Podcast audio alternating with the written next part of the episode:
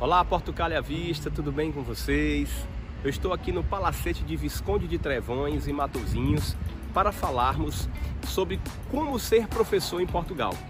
Muita gente pensa que para ser professor em Portugal basta fazer a equivalência de curso superior. E aí muita gente acaba gastando uma boa quantia em dinheiro, tem a equivalência de curso superior, mas não consegue a habilitação para a docência. Por que, Daniel? Porque é necessário o preenchimento de alguns pré-requisitos básicos.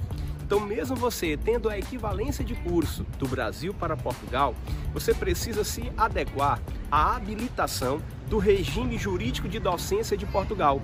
E para isso, faz-se necessário, ok? Na maioria das vezes que você faça um mestrado em ensino de ensino em que área? Na sua área, se for história como a minha, geografia, língua portuguesa, matemática, física, bom, depende da sua área. Então, nesse sentido, para que você possa fazer o preenchimento da sua equivalência e da sua habilitação para docência junto ao DIGES, que é a Direção Geral de Ensino Superior, e a DGAE, que é a Direção Geral de Administração de Ensino, você precisa fazer a coisa correta. E para isso, nós do Porto Calha Vista damos total auxílio a você.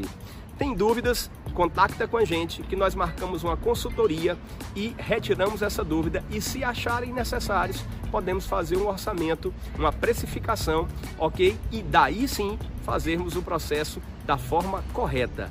Daniel Martins, abraços, Portugal à vista. Valeu!